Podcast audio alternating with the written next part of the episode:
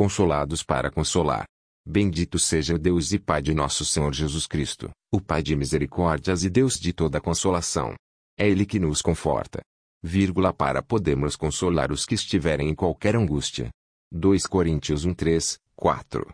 Quem quer que sejamos, não importando nossa experiência religiosa, temos os mesmos sentimentos humanos.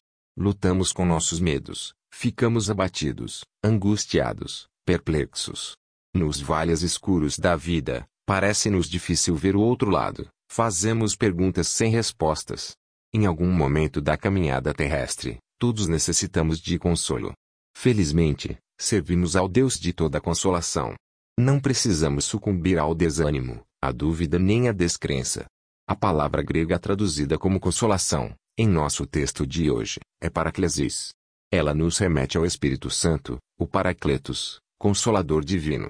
Ele é o agente por meio do qual Deus consola seus filhos, seja usando instrumentos humanos que simpatizem conosco, seja relembrando-nos das incontáveis promessas do cuidado de Deus, seja Ele mesmo reacendendo a fé e a esperança em nosso coração. De acordo com o comentário bíblico adventista, a consolação aqui referida vai além do conforto recebido em momentos de angústia e tristeza. Inclui todo o trabalho de Deus em favor de seus filhos, moldando e santificando o caráter deles. A respeito de Cristo foi dito, porque convinha que aquele, por cuja causa e por quem todas as coisas existem, conduzindo muitos à glória, aperfeiçoasse, por meio dos sofrimentos, o autor da salvação deles. Hebreus 2 e 10. Sim, Jesus Cristo assumiu nossa humanidade e experimentou nossos sofrimentos e aflições.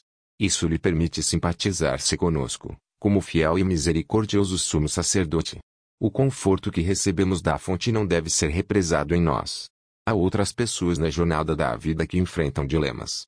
Como afirmou Matthew Henry, somos encorajados a entrar corajosamente no trono da graça para que possamos obter misericórdia e encontrar a graça para ajudar em tempo de necessidade.